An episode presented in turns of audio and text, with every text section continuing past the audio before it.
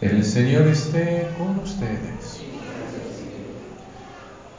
Lectura del Santo Evangelio según San Lucas.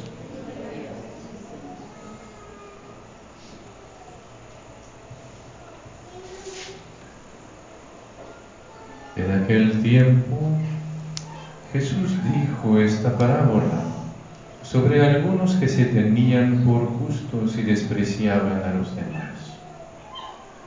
Dos hombres subieron al templo para orar.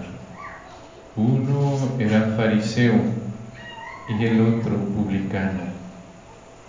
El fariseo erguido oraba así en su interior. Dios mío, te doy gracias, porque no soy como los demás hombres, ladrones, injustos y adúlteros. Tampoco soy como ese publicano ayuno dos veces por semana y pago el diezmo de todas mis ganancias. El publicano, en cambio, se quedó lejos y no se atrevía a levantar los ojos al cielo. Lo único que hacía era golpearse el pecho diciendo, Dios mío, apiádate de mí que soy un pecador. Pues bien, yo les aseguro que éste bajó a su casa justificado y aquel no. Porque todo el que se enaltece será humillado y el que se humilla será enaltecido. Palabra del Señor.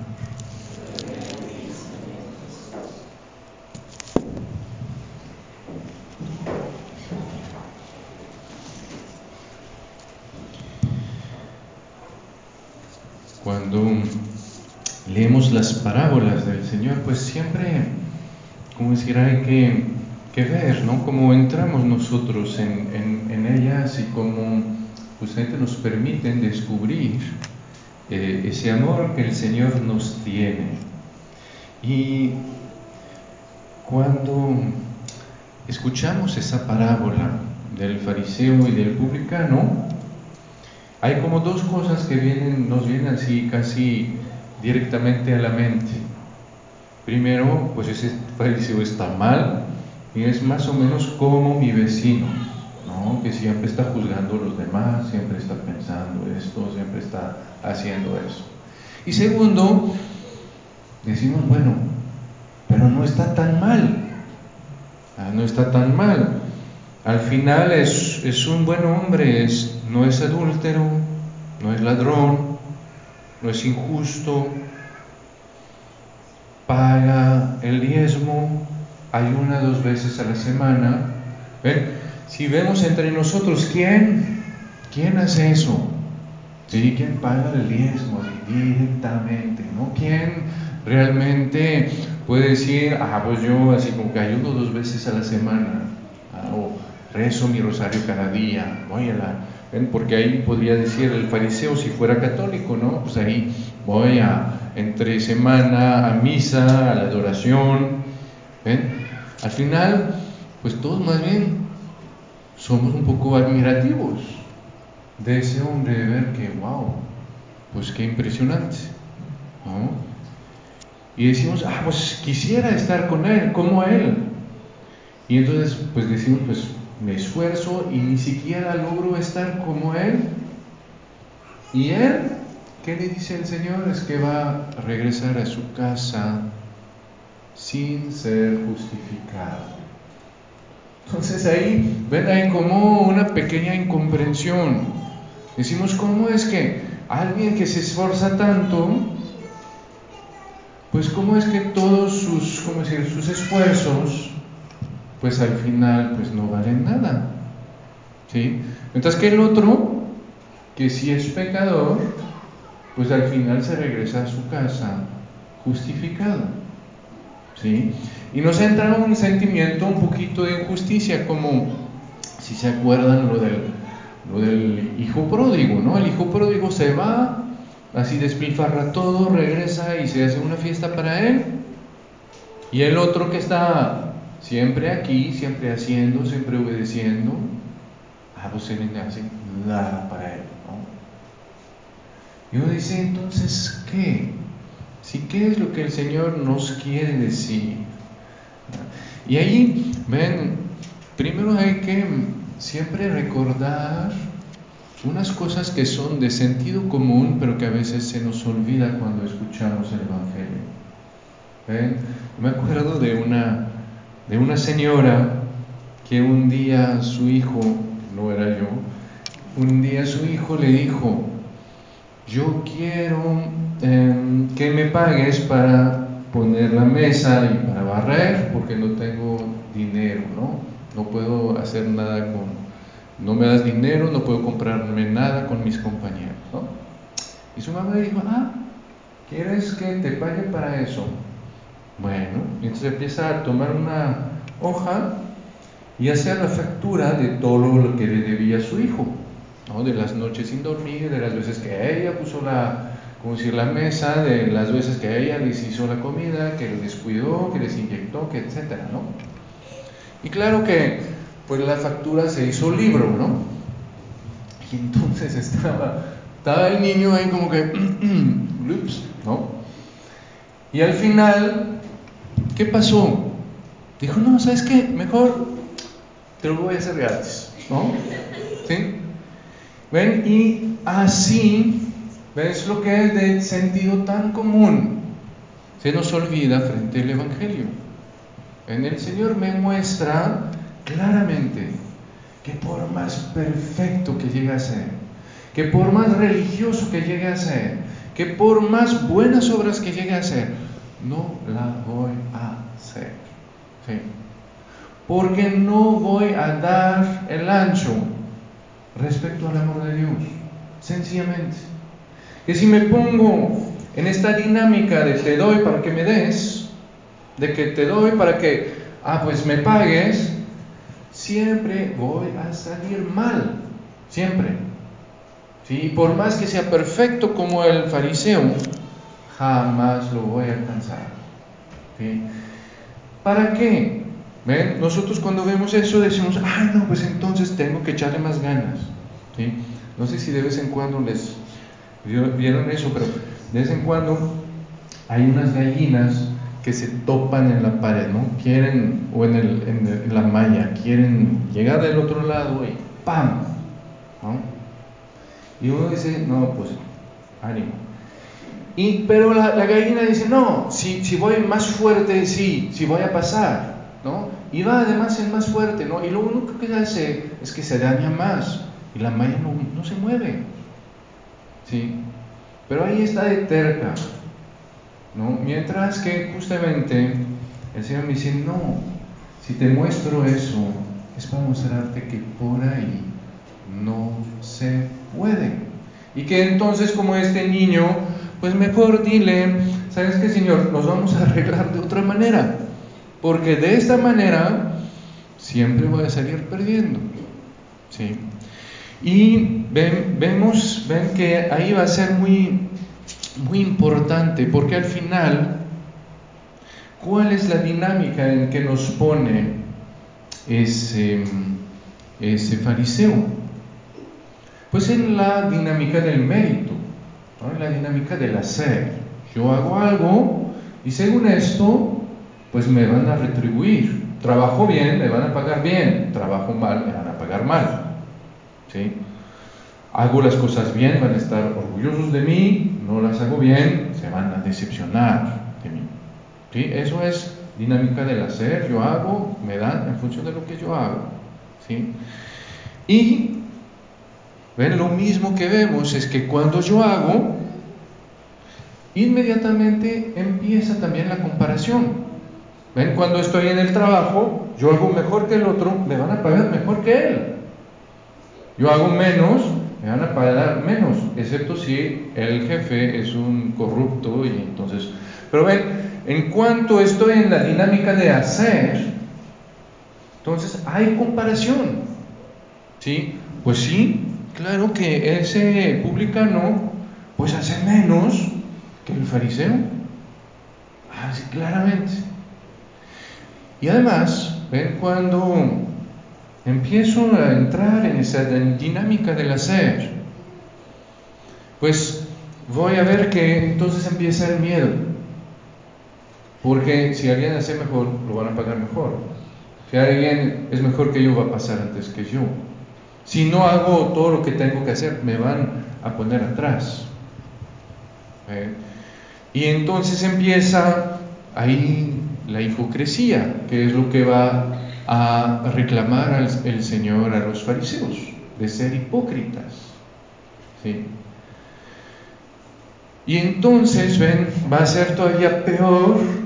¿Qué es lo que va a ser lo peor de todo eso?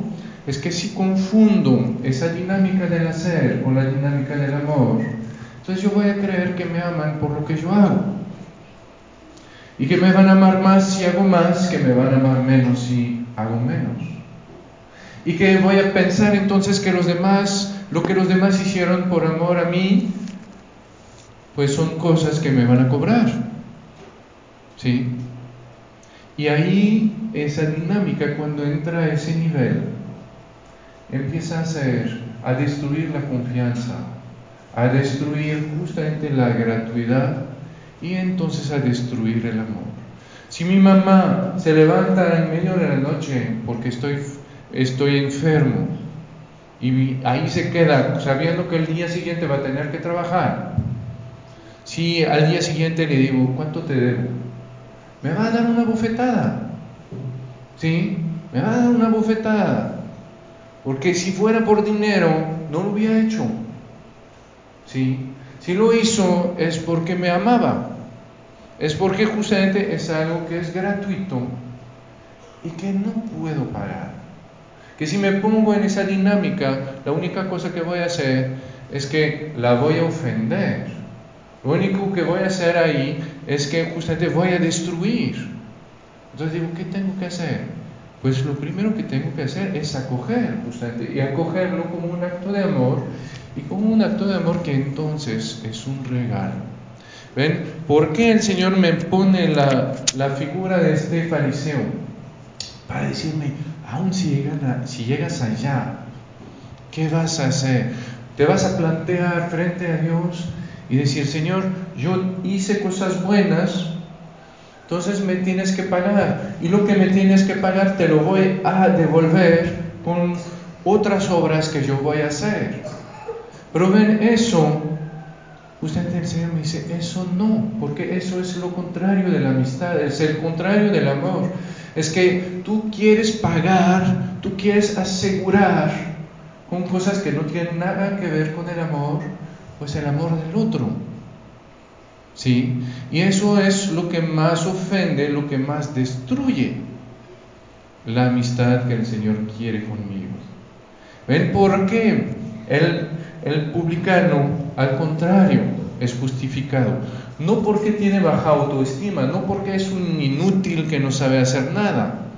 Si el Señor no nos pide devolvernos unos inútiles que solo saben que quejar, quejarse y lloriquear sobre su suerte. No.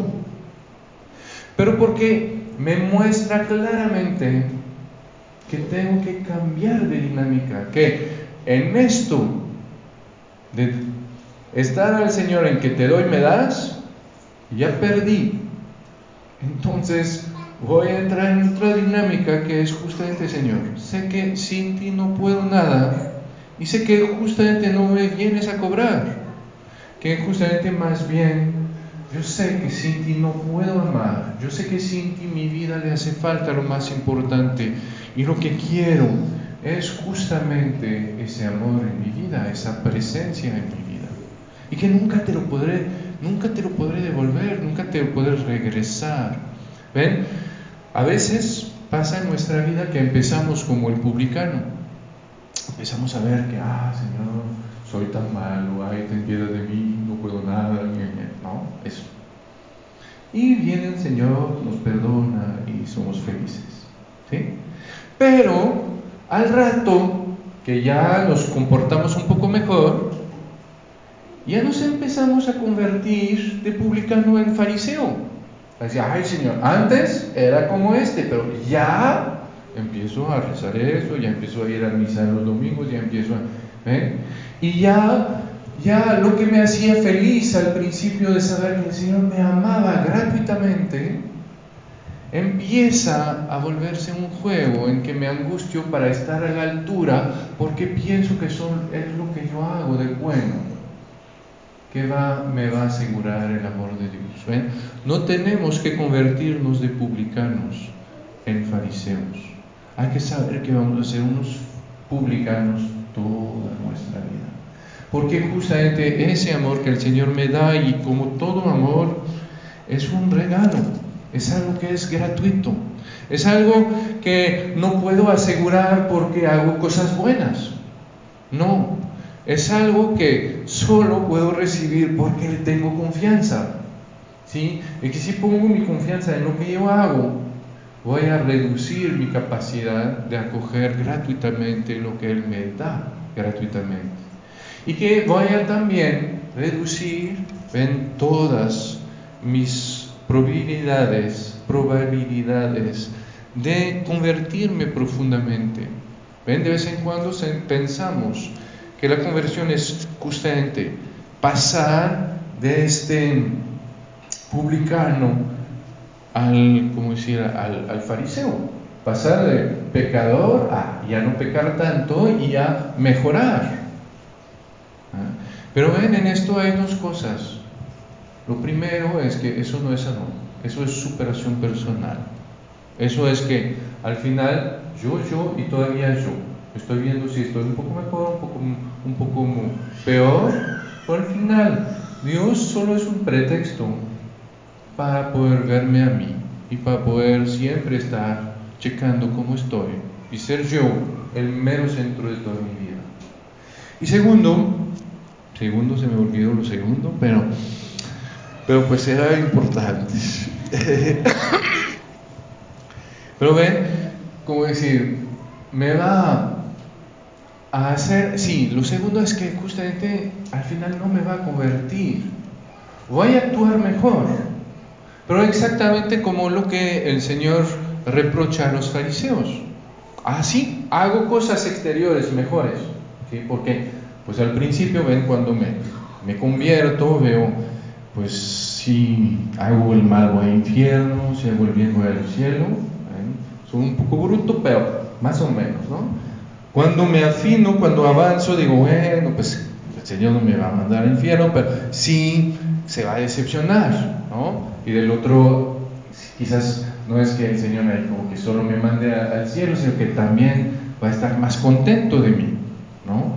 Pero al final es igual, ¿no? Y al final me doy cuenta que hago esto, hago esto, pero dentro de mí pues yo, si pudiera hacer las cosas malas sin que me regañen y no hacer las buenas sin que me regañen, pues todavía tengo el gusto para eso. ¿Sí? Veo que esa manera de convertirme me convierte afuera, pero no adentro. ¿Sí? ¿Qué es lo que me va a convertir adentro?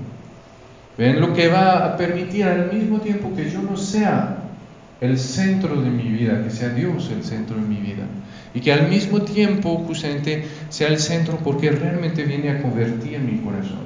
Es justamente ese amor gratuito. Es de saber que a veces puedo hacer cosas bien y el Señor me va a amar. Puedo hacer las cosas malas y el Señor me va a amar igual. Porque no me ama por lo que hago, sino por lo que soy. Y de ver que entonces si no hago esto me vas a amar, si no hago, y si hago esto me vas a amar, y aunque haga esto me vas a amar todavía, y es eso que va a hacer que a un momento entonces voy a decir, pero yo quiero ese amor. Yo quiero vivir de ese amor porque es Él que da su vida, su, su, sentido a mi vida. Todos los demás me aman justamente en función de lo que yo hago. Descubrir a alguien que como mis papás, y todavía más que mis papás, me ama por lo que soy.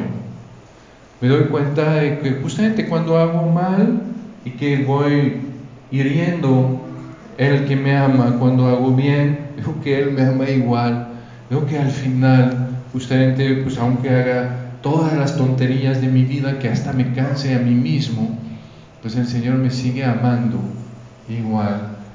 Es eso ¿qué va a hacer que yo diga, yo, yo quiero, yo quiero estar con Él, yo quiero, yo quiero ese amor, yo quiero vivirlo y ya lo demás no me importa, no me interesa.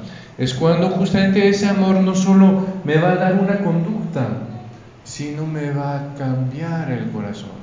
Me va a dar un gusto para amar y un disgusto para lo que es el pecado. Y es cuando justamente me va a permitir también dar el primer lugar al Señor, porque al final ya no voy a ser yo haciendo o deshaciendo. Veo que el Señor me ama, que haga, que no haga, que haga mal, que haga bien. Veo que el Señor me ama. Y veo que entonces lo que importa no es lo que yo hago. Me doy cuenta de que lo que importa es que el Señor me ama que si el Señor me ama, pues ahí es lo importante. Si Él me ama con todos mis pecados, pues entonces voy a ir hacia Él aún con todos mis pecados. Si el Señor me ama cuando yo no me amo, pues entonces ni modo, voy a hacer el esfuerzo para amarme a pesar de todo. Si el Señor se alegra por mí cuando yo no me alegro, pues ni modo, me voy a alegrar. Porque justamente el que cuenta no soy yo, el que cuenta es Él. Y ahí justamente el Señor va a poder ser ¿eh? el, primero en mi vida. Lo que nos va a mostrar de manera tan bella San Juan. En San Juan podría ser un super fariseo. Decir, Señor, yo te seguí desde el principio hasta el final. Yo siempre estuve contigo. Yo estuve pues desde el principio estuve en la última cena, yo me quedé cuando se fue Judas, yo me quedé cuando te abandonaron los, los, los nueve otros, te me quedé cuando te negó San Pedro y yo fui el único que me quedé contigo en la cruz. ¿sí? Podría decir yo soy el discípulo que ama a Jesús y San Juan nos dice, no, yo no soy el discípulo que ama a Jesús, yo soy el discípulo que Jesús ama. Yo soy el que justamente descubre que no, de ver cómo el Señor da su vida por mí en la cruz, no es un derecho, es un regalo. Es algo que es gratuito, pero justamente lo que es gratuito es lo único que es capaz de dar sentido a mi vida. Lo gratuito es lo único que le puede dar su valor a mi vida.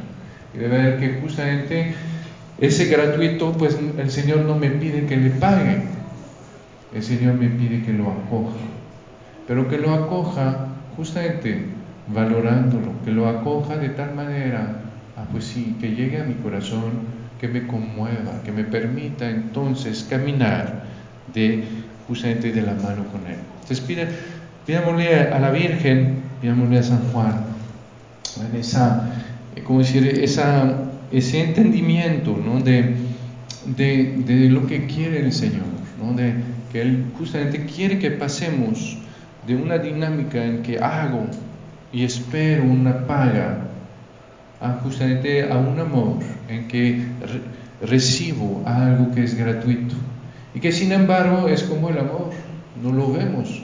El amor al mismo tiempo es lo más gratuito y al mismo tiempo es lo que más nos cambia, lo que más nos mueve. Y que pueden hacer eso como pequeña tarea para la semana, un, un ejercicio muy sencillo. En mi día, voy, cada vez que hago algo, me voy a parar 30 segundos. Le voy a comentar al Señor. Le voy a decir, mira Señor, llegué puntual al trabajo. ¿Qué piensas de mí? ¿Cómo me ves? ¿No? Y el Señor, voy a escuchar al Señor que me dice, ah, por ejemplo, ven, Marco 1.11. Eres mi hijo amado. En ti puse todo mi amor. Jeremías 31, ¿no? Con un amor eterno te amado. Y después le voy a decir, ay Señor, acabo de ver a mi jefe y pensé mal de él, ¿no? O acabo de ver a mi compañero o a mis hijos y los traté mal. Le voy a decir, ¿qué me dices? Sí, el Señor me va a decir, eres mi hijo amado, en ti puse todo mi amor. Le voy a decir, pero aún con todo eso que hice, el Señor me va a decir, ¿eso cambia que eres mi hijo? No.